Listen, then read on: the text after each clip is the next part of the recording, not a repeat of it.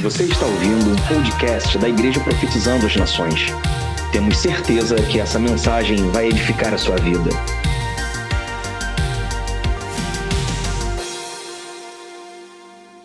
Na carta de Paulo aos Efésios. Quem estava aqui no domingo passado pela manhã? Quem não estava? Então eu aconselho você a assistir no YouTube.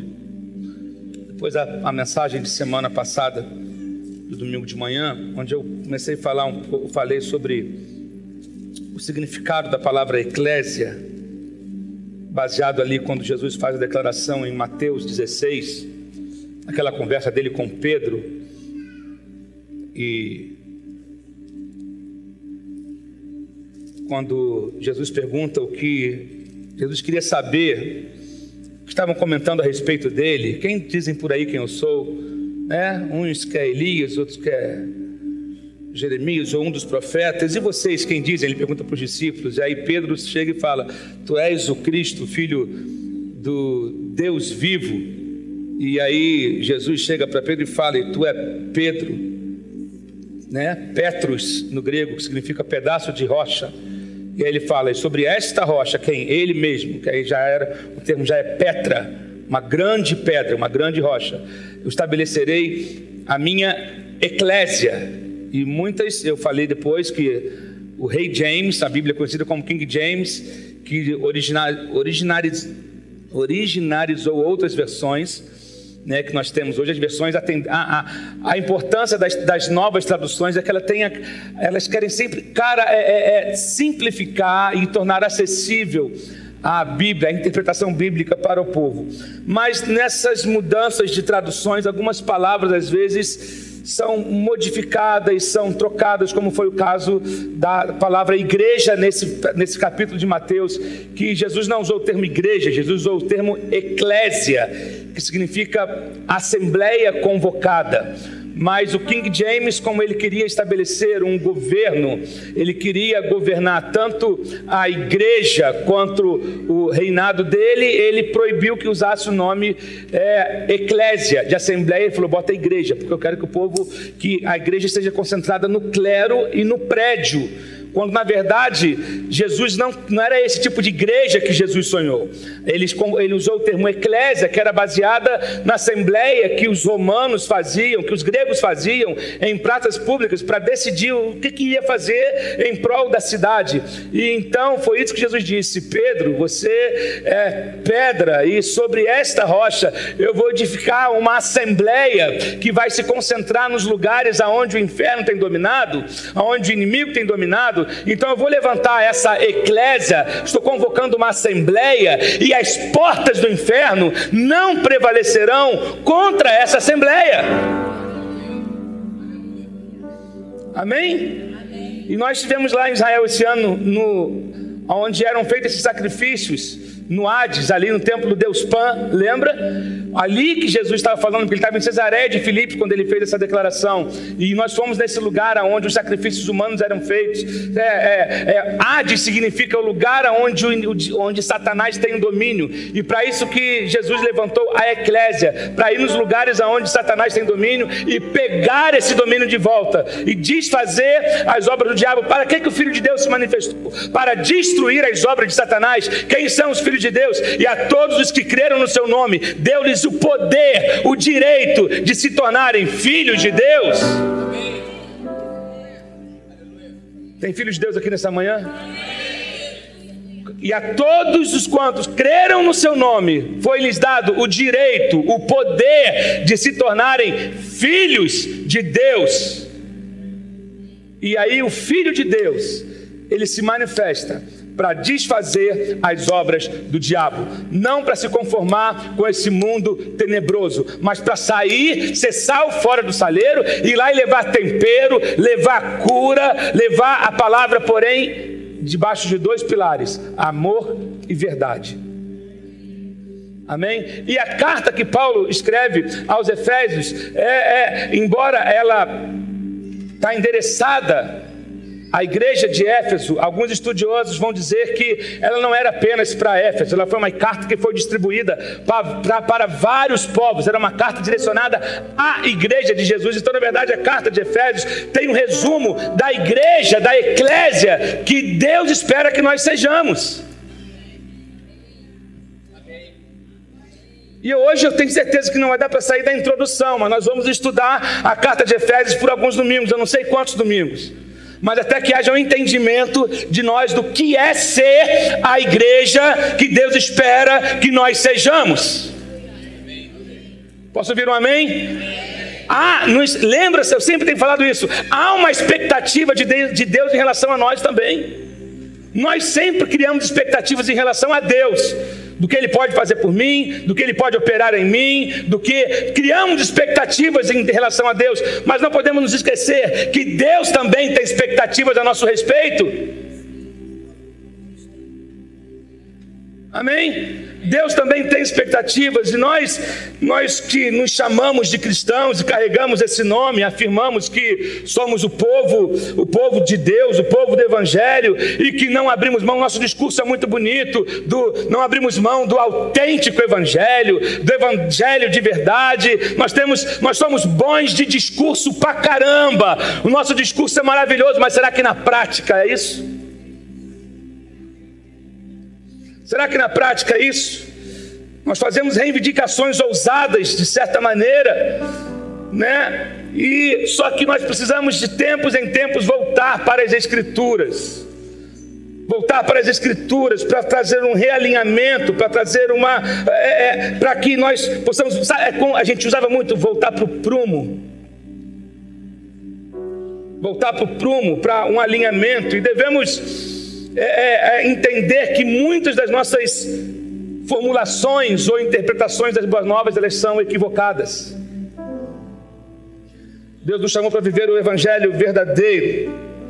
E às vezes a nossa visão míope como evangélicos tem sido do diminuir a importância da igreja, sendo que a mudança para a cidade, para as nações, ela começa a partir da eclésia, a partir da igreja não a partir simplesmente de uma obra feita individualmente. Deus nos toca individualmente, mas o propósito dele é que nós sejamos uma família.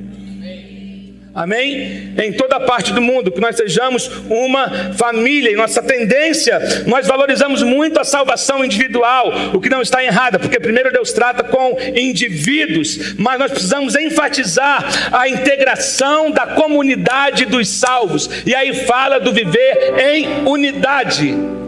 Deixa eu falar uma coisa.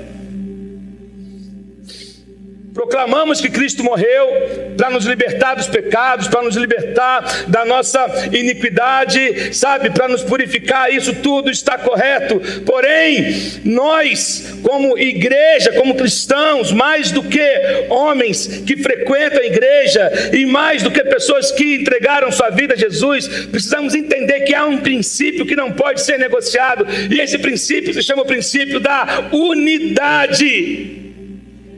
Não tem como a gente não ler a carta de Efésios e ser confrontado por isso. Meu Deus, não podemos privatizar a carta de Efésios. A carta de Efésios é uma carta para a igreja.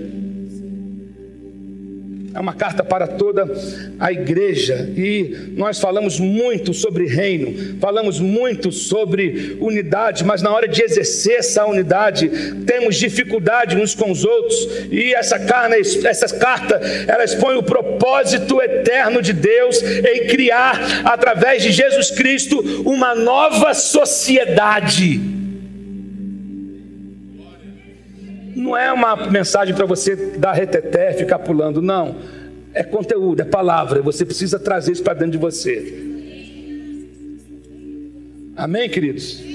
Amém? Eu, quero que você anote, que você pegue a sua Bíblia e rabisque ela toda e anote do lado. Isso é bom fazer anotações enquanto a gente ouve uma palavra. Então, essa carta de Efésios, ela expõe o propósito eterno de Deus em criar através de Jesus uma nova sociedade. Eu creio que uma nova sociedade está surgindo. Amém, queridos? E nós vamos nos destacar neste tempo que a gente está vivendo.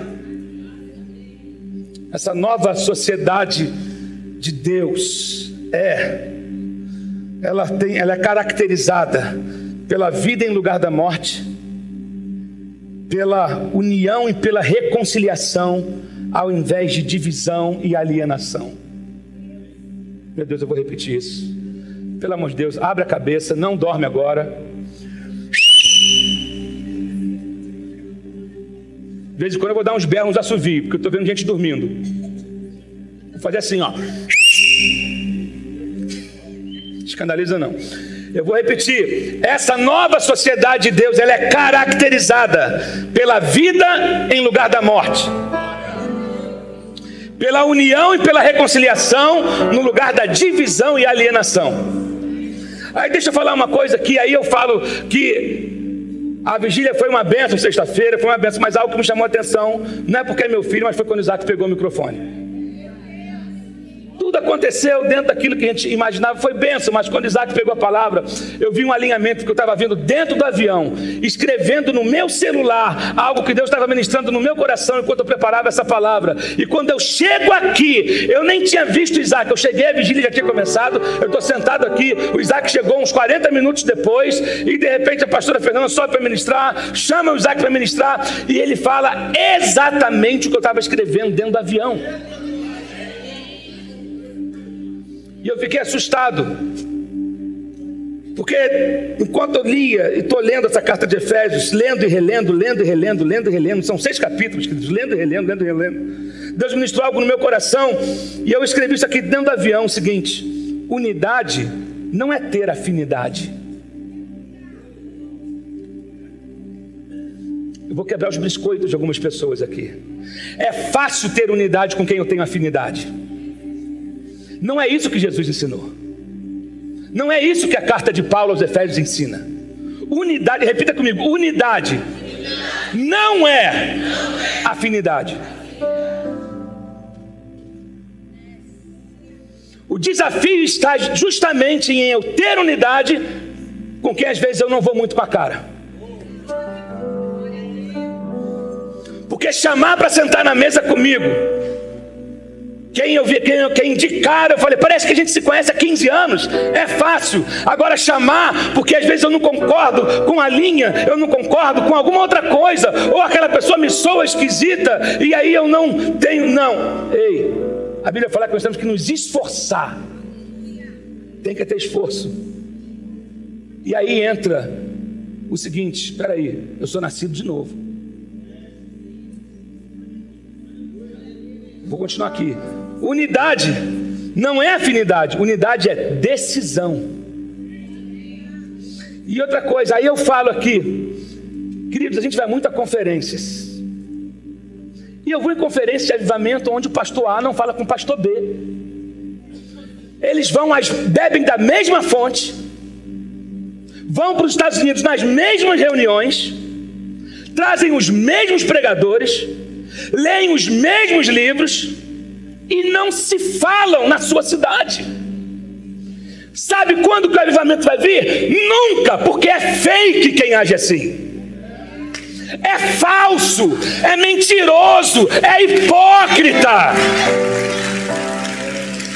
Não virá. Não acredite em pessoas que pregam avivamento e não conseguem sentar na mesma mesa, frequentam a mesma igreja e não se relacionam. O avivamento nunca virá. Isso aqui eu vou abordar depois no capítulo 4. Aqui eu estou na introdução. E essa nova sociedade é definida por padrões sadios da justiça em lugar da corrupção e da iniquidade. Pelo amor e pela paz em lugar do ódio e da contenda. E pelo conflito sem trégua com o mal em lugar de uma convivência pacífica com ele. Nós não vamos ter convivência pacífica com o mal.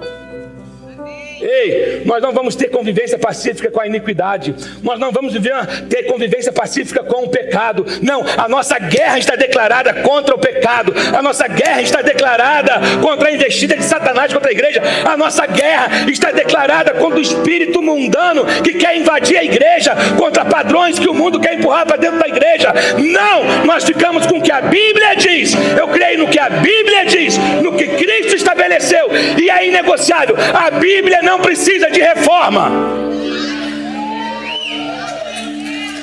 Eu vou repetir: a Bíblia não precisa de reforma. Para só de ler o comentário, começa a ler a Bíblia. Para só de ler comentário. Você lê muitos livros e pouca Bíblia. É Bíblia. Se você ficar trancado no seu quarto só lendo a Bíblia, querido, ou você vai ter um surto, ou o Espírito Santo vai te visitar. Porque Paulo não tinha comentário para ler. João não tinha comentário para ler. Estou falando sua conta, não. São ferramentas boas. Mas você não pode ficar dependente disso. Não pode ficar dependente disso. Deixa o Espírito Santo falar com você. Amém, queridos?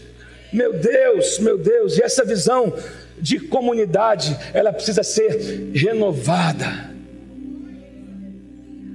Somos o povo da unidade. Esse é o sonho de Deus. Essa é a vontade de Deus. E eu creio que há uma mudança radical que vai acontecer na nação a partir da igreja. E Efésios nos dá um estímulo forte de seguirmos em direção àquilo que Cristo estabeleceu e ao cumprimento dessa visão. E essa foi só uma introdução.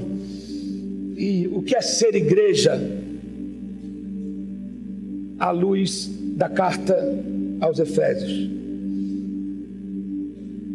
Vários homens já escreveram sobre isso, como John Stott, como é, vários homens, Timothy Keller, homens que já não existem mais, e, e, homens que estão vivos hoje em dia ainda, que, que estudam, são estudiosos. É, o Wiersbe é um grande teólogo que escreveu, tem muito material a respeito da carta de Paulo aos Efésios. Mas o que é ser igreja à luz da carta aos Efésios? É desfrutar de bênçãos espirituais, é existir em comunidade para a glória de Deus, é viver pela salvação baseada na graça é ser um corpo de Cristo e é lutar por esta unidade. Deixa eu falar aqui: lutar por esta unidade. Lutar por esta unidade. É andar nos caminhos de Cristo, sem retornar aos caminhos do mundo e do pecado. É ser a noiva de Cristo. É nos revestir da armadura espiritual que fecha o livro de Efésios no capítulo 6 e buscar forças para esse combate. Então você abriu aí em Efésios capítulo 1, verso 1 e 2, vai dizer o seguinte: Paulo, apóstolo de Cristo Jesus, pela vontade de Deus. Pela vontade de Deus, há uma vontade de Deus estabelecida. Quando Deus chama alguém, Ele chama para cumprir um propósito, para cumprir uma visão.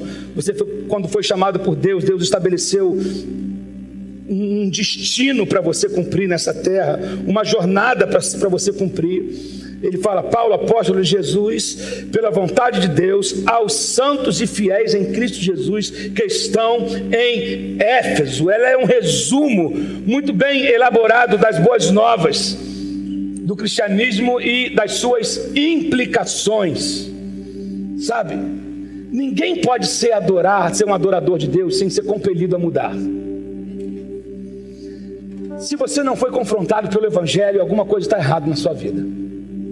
Se você diz que ama a palavra, ama Cristo, ama o Evangelho e não, não reconhece os seus erros, não se arrepende dos seus pecados, o pecado não te incomoda mais, não é mais uma afronta para você, alguma coisa está errada. Veja bem, você não adequa, você não, o Evangelho não tem que ser adequado ao seu padrão de vida, você adequa a sua vida ao Evangelho. Não tem que fazer um jeitinho aonde o evangelho possa se enquadrar em mim. Não, eu me enquadro, eu mudo a minha vida porque o evangelho transforma, a palavra transforma, a palavra muda. Ninguém tem como dizer que é um adorador que serve a Cristo e não ser transformado pela palavra. Não tem, quem não foi transformado, ele só está iludido, ele está enganado, está vivendo no engano, está enganando a si mesmo. Para quem não sabe, essa carta era a carta preferida de Calvino. Ah, você é calvinista? Querido, eu não sou calvinista, eu não sou arminiano. Tem coisa boa em Calvino, tem coisa boa em Armínio. Eu não vou fechar. Eu, ambos eram homens de Deus. Ambos eram homens de Deus, escreve, viveram no século XVI, era uma outra realidade, tinha uma outra cosmovisão das coisas. Então, tem coisas boas nos dois, tem coisas que eu não concordo em um, coisas que eu não concordo em outro, mas foram homens de Deus, isso ninguém apaga. Amém? Eu não vou ficar perdendo tempo defendendo, uns são de Calvino, outros são de Arminio, outros são não sei o quê, todos eram de Cristo. Pilares da salvação são inegociáveis, pilares do evangelho são, são inegociáveis. Mas era uma carta preferida de Calvino, e tem um outro teólogo chama de a rainha das epístolas. A rainha das epístolas. Muitos leitores foram transformados, homens inteligentes foram, tiveram suas vidas transformadas lendo a carta de Paulo aos Efésios mudaram a sua, a sua vida. Agora, a quem foi destinada essa carta?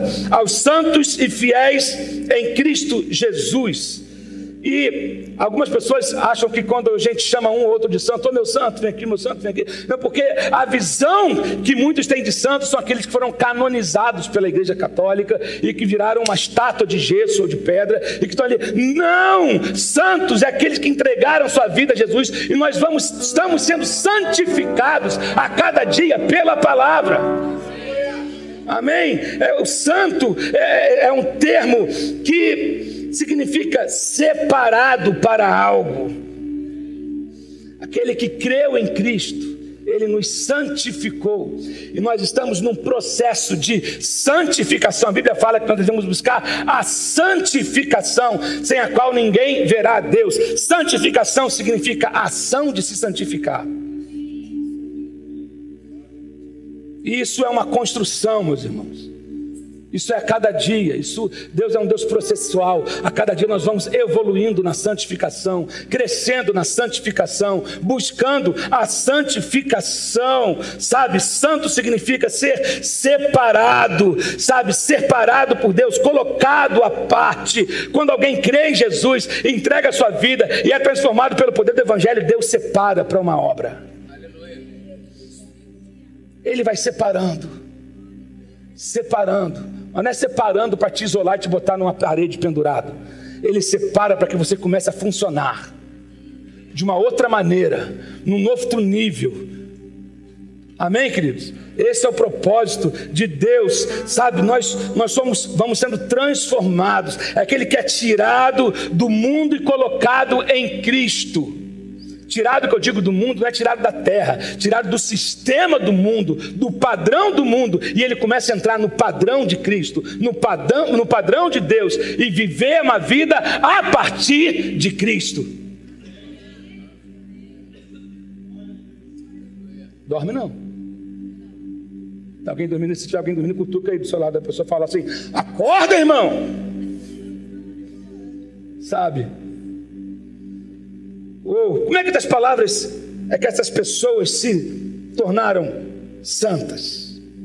As pessoas de Éfeso. A resposta pode ser encontrada em duas palavras que nós vemos aqui: aos santos e fiéis em Cristo. Fiéis que estão em Éfeso. A vocês, graça e paz da parte de Deus, nosso Senhor e Jesus Cristo. Quando Paulo dirige sua carta aos, aos santos e fiéis em Cristo, ele não está dirigindo a, se dirigindo a dois grupos diferentes, porque não tem como você ser santo e não ser fiel. Você viu amém? A santidade e a fidelidade caminham juntas. A santidade, vou repetir, a santidade e a fidelidade caminham juntos, não está separando os grupos. O termo fiel refere-se àqueles que creem em Cristo Jesus. Essas pessoas não foram salvas porque, é, é, porque levavam uma vida fiel, mas sim porque depositaram sua fé em Cristo e receberam a salvação. E esse fato fica claro em Efésios. Elas creram pela fé elas entregaram sua vida a Jesus. O termo graça aparece 12 vezes em Efésios e se refere à bondade de Deus para com pessoas indignas. E a graça e a fé aparecem juntas com frequência na Bíblia e com certeza devem atuar juntas na salvação, pois a única forma de experimentar a graça e a salvação é por meio da pela graça sois salvos, mediante a fé E, e isso não vem de vós, é dom de Deus. E nós vamos ver no capítulo 2, no verso 8, fala sobre isso. Sabe, agora o objetivo, Efésios 1, 3: Bendito seja o Deus e Pai de nosso Senhor Jesus Cristo, que nos abençoou com todas as sortes de bênçãos espirituais nas regiões celestiais. Carta de Efésios, mesmo que trate de vários assuntos diferentes, né, nós vemos que na Bíblia, cada livro da Bíblia tem um tema e uma mensagem específica. A Gênesis fala sobre princípios, Mateus vai falar sobre o livro do reino, Gálatas é o livro da liberdade, e Efésios, aqui, um 3 apresenta o tema dessa epístola, as riquezas do cristão em Cristo. Tem gente que é rico vivendo como pobre. Não vou falar aqui de riqueza material, não. Estou falando de riquezas espirituais Deus, você, você tem tudo em Deus, você é rico em Deus.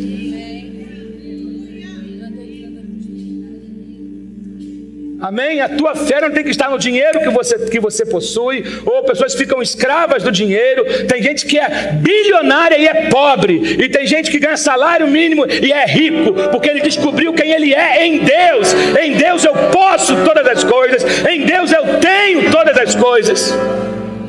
Posso ouvir um amém aqui, pelo amor de Deus? Sabe, a fonte, qual é a fonte das nossas bênçãos? Bendito o Deus e Pai do nosso Senhor Jesus Cristo. Deus, o Pai, nos tornou ricos em Jesus Cristo quando nós nascemos de novo e passamos a fazer parte da família de Deus por meio de Cristo temos parte nas riquezas da graça de Deus. Você pode ver isso em Efésios 1, 7, 2, 7 também. Com, por meio de Cristo, nós temos parte na glória de Deus. Efésios 1, 18, 3, 16. Nós temos parte na misericórdia de Deus. E nós temos parte nas insondáveis riquezas de Cristo. Teu pai não é pobre. Teu pai não é pobre. Eu vou repetir: teu pai não é pobre. Não estou falando do teu pai da maternidade, o teu pai, o cara que deitou com a tua mãe. Estou falando do teu pai que decidiu pela sua vida. O teu pai não é pobre. Amém, queridos? E agora a abrangência dessas bênçãos. Nós temos toda sorte de bênção espiritual. Isso é uma declaração que, que pode ser traduzida por todas, como, como todas as bênçãos do Espírito, com referência ao Espírito Santo de Deus. Mas calma, a gente vai chegar, a gente vai aprofundar mais. No Antigo Testamento, Deus prometeu bênçãos materiais a Israel, seu povo aqui na terra como recompensa por sua obediência. Lá em Deuteronômio 28, de 1 a 13, você pode ler sobre isso. Hoje, Ele prometeu suprir todas as nossas necessidades, segundo a sua riqueza em glória, Ele há de suprir em Cristo Jesus todas as nossas necessidades. Isso não quer dizer que nós não enfrentaremos momentos difíceis. Isso não quer dizer que nós não enfrentaremos momentos de dor. Nós estamos sujeitos a momentos difíceis, estamos sujeitos a, a, a, a, ter problemas financeiros, estamos sujeitos a passar por enfermidade. Só que eu sei quem eu sou em Cristo, e meu Pai tem tudo o que eu preciso, as minhas necessidades serão supridas por Ele. Tem muita gente que se frustra com Cristo porque quer que Ele, que ele supra as vaidades, não as necessidades. E eu sempre digo isso: que Deus não tem compromisso com a tua vaidade. Ele tem compromisso com as suas necessidades. Amém? Ele tem compromisso com as suas necessidades, meu Deus. Sabe, entender que o Pai nos deu todas as bênçãos do Espírito. Tudo que precisamos para ter uma vida cristã bem sucedida e gratificante. Eu quero que você entenda o seguinte: o espiritual é mais importante que o material. Porque o espiritual é o que vai durar para a vida eterna é o que vai durar para a eternidade. O carro que você compra hoje, amanhã a ferrugem consome. A casa amanhã tem que passar por reforma. A roupa bonita hoje rasga, fica velha e tudo, mas aquilo que você constrói para a eternidade fica eterno. Meu Deus, amém, queridos? Então por isso que você precisa entender que você não é o que você tem. Você não é o que você tem. E se tudo for tirado de você? Um aleluia. Nossa, pastor, que coisa terrível, não creio nisso. Não, querido, estamos no mundo. Eu creio num Deus que pode todas as coisas, inclusive trazer de volta o que foi perdido, o que foi arrancado. Porém, eu preciso entender que eu estou construindo um tesouro. A Bíblia fala? Não ajunteis tesouro na terra, aonde a traça e a ferrugem consomem, mas ajuntei para vós tesouros no céu. Gente, eu estou na introdução, quero chegar num ponto que eu quero falar hoje. Para terminar, eu peço para que ninguém saia.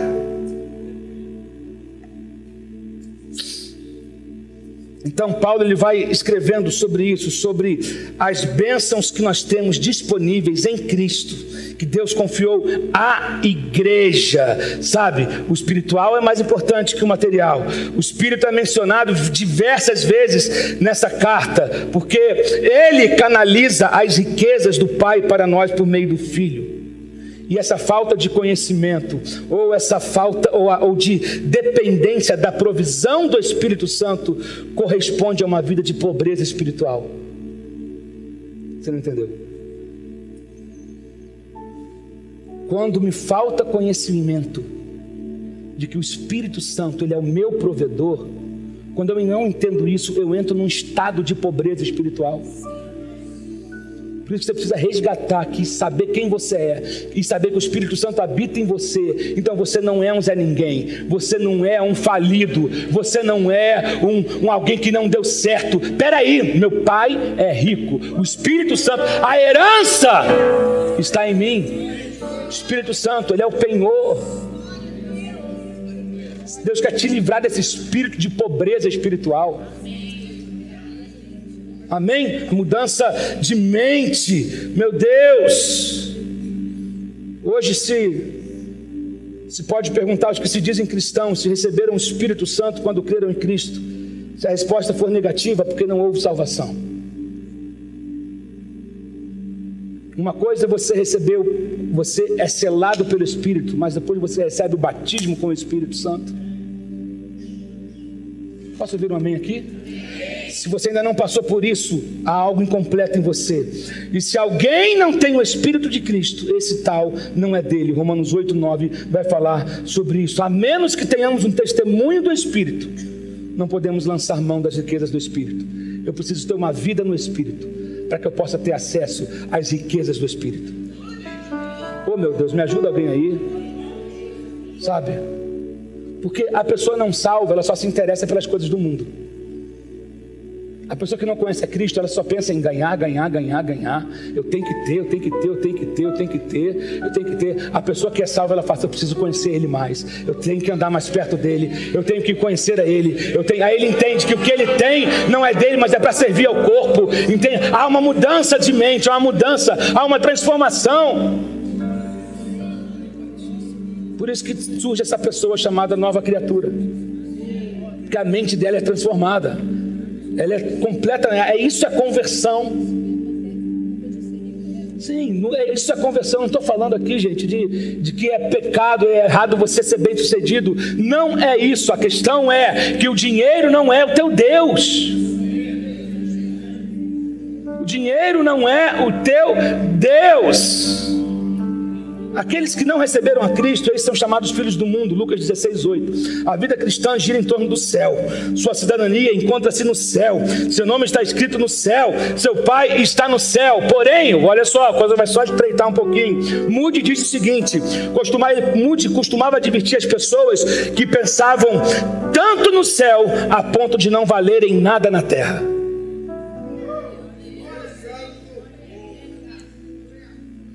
Vai, vai ficando ligado aí. Também tem gente que acha que eu estou pregando, então eu vou ficar só céu, oh Deus. Hum, não, querido. Tem gente, né? Leonardo Ravenhill também fala isso. Tem gente que está tão ligada no céu que se tornou inútil na terra. Não é isso. Se Deus te mantém aqui na terra, é para você ser útil aqui na terra. Mas eu estou ligado no céu, conectado no céu. E por isso nós falamos: viver o céu na terra. Através de quem? Desse canal, através da igreja que está conectada ao Espírito Santo. O Espírito Santo habita onde? Em nós, nos nascidos de novo. As regiões celestiais referem-se ao lugar onde Jesus Cristo encontra-se nesse exato momento e onde nós estamos assentados com Ele. Oh, meu Deus. Nós estamos assentados com Cristo. Deixa eu te falar uma coisa. O presidente da República ele fica o tempo todo sentado na cadeira. Quando ele está viajando, ele deixa de ser presidente. Ele deixa de Nós estamos assentados com Cristo, mas eu estou aqui na terra. Isso não altera a minha posição de estar sentado com Ele. Peraí, você era para estar dando glória a Deus nessa hora aqui, nesse lugar. O fato de não estar sentado na cadeira não significa que a minha posição mudou. Eu estou assentado com Cristo, eu governo com Ele, eu tenho a autoridade que Ele me deu, e eu estou aqui nessa terra como embaixador e cumprindo uma missão. Quem crê nisso, dá glória a Deus aí. Meu Deus! oh Jesus, na verdade o cristão atua em duas esferas, na humana e na divina. Oh Jesus. O cristão atua em duas esferas, na humana e na divina, na visível e na invisível. Em termos físicos, estamos aqui na terra em corpo humano, mas em termos espirituais, eu estou assentado com Cristo na esfera celestial, esfera que oferece o poder e a direção para a vida aqui na terra. É como Daniel na Babilônia sendo orientado por Jerusalém. Assim a igreja que está na terra, mas é orientada pelo céu.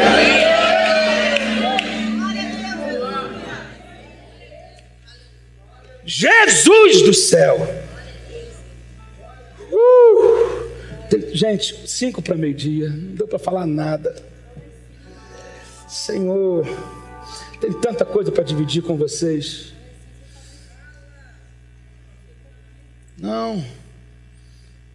É que eu quero entrar num assunto para terminar, para fechar esse primeiro ciclo.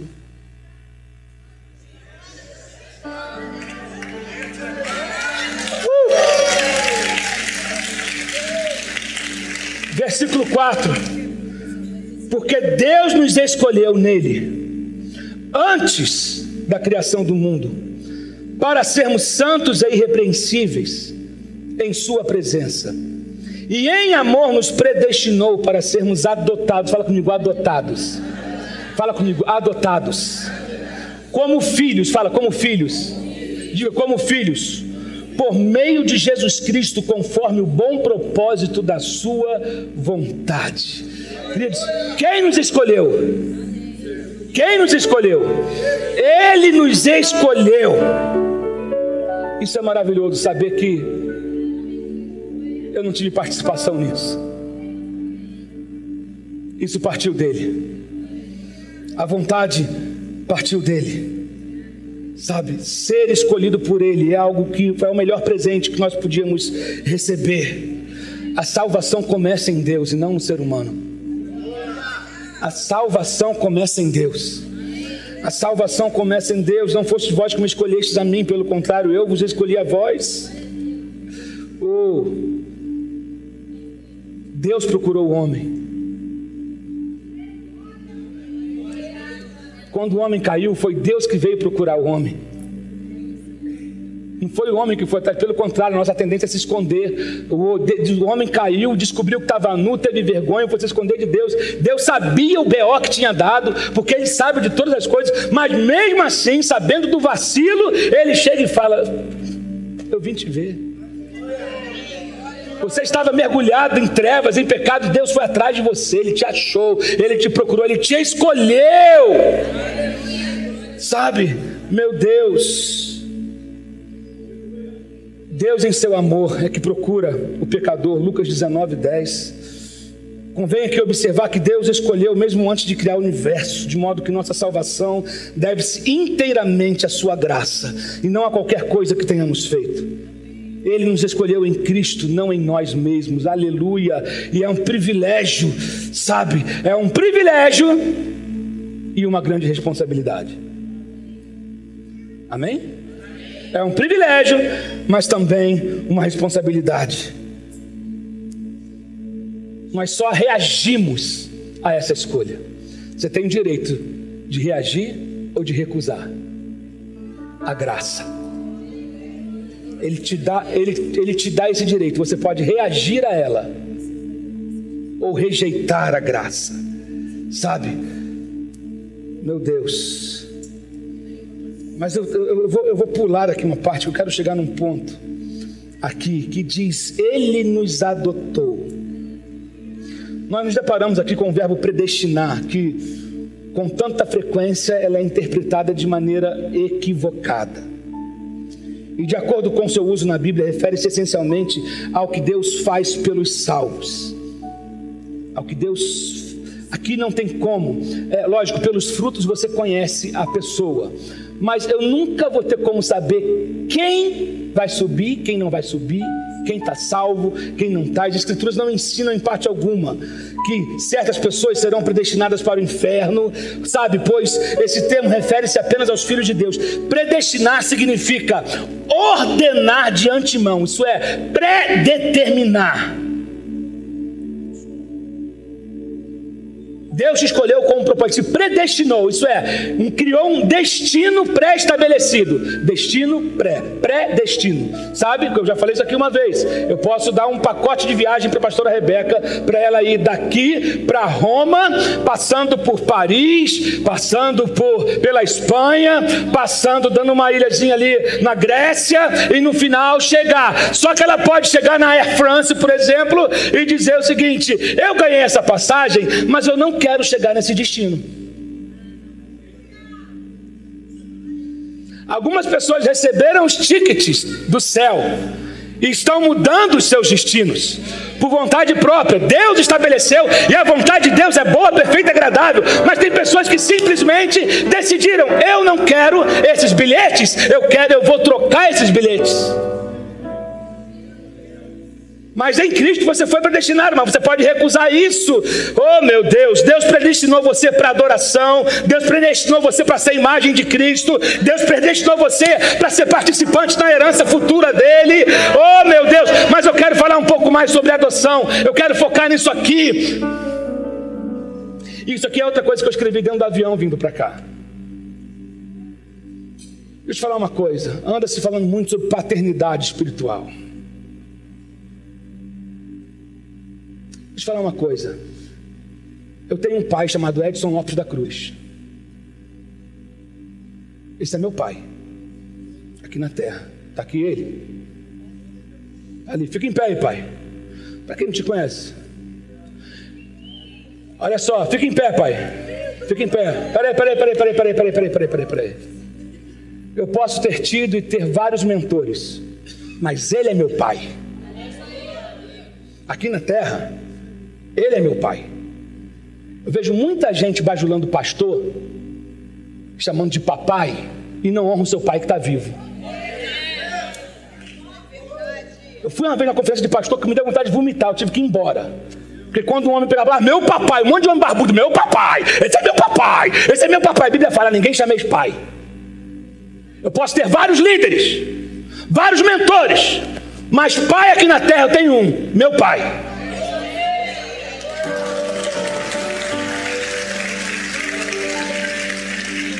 Agora, ah, mas eu tive, eu não tive essa referência, eu não tive, querido, você foi adotado por Deus. Você é filho de Deus. Para de ficar vivendo como um órfão, como você quando você foi adotado pelo pai dos pais. Deus te adotou como filho, sabe? Deus nos predestinou para ele, para a adoção. Esta expressão parece ser a chave para a compreensão das consequências, sabe, para a eleição, por exemplo. Pai, ele diz: Eu adotei vocês. Meu Deus. Agora, se fomos adotados, isso aqui que eu escrevi, se fomos adotados através de Cristo, nós saímos da condição de órfãos. Eu vou repetir. Se fomos adotados em Cristo, nós saímos da condição de órfãos, não havendo necessidade de ficar em busca de papais espirituais. Sai da fralda hoje, meu irmão. Sai da fralda hoje. Joga a fraldinha fora, bebê. Joga a mamadeira fora. Deus sabe o que Deus está fazendo? Mexendo no teu ninho hoje. É feio ver homem velho andando de fralda. É feio. A águia bota a, a, o, o, o, ninho fofinho até certo ponto. Conforme o filhotinho vai crescendo, embaixo das penugens tem espinho. Porque não fica bem uma águiazinha entrando na adolescência, ficar em ninho. Aí ela começa a espetar. É hora de voar, é hora de voar. A mãe pega, bota ela na beira do precipício e empurra. Ela sai debatendo, sabe? Ah, só que a mãe está de longe. Quando vê que ela vai se arrebentar, ela vai, hum, bota na asa e volta.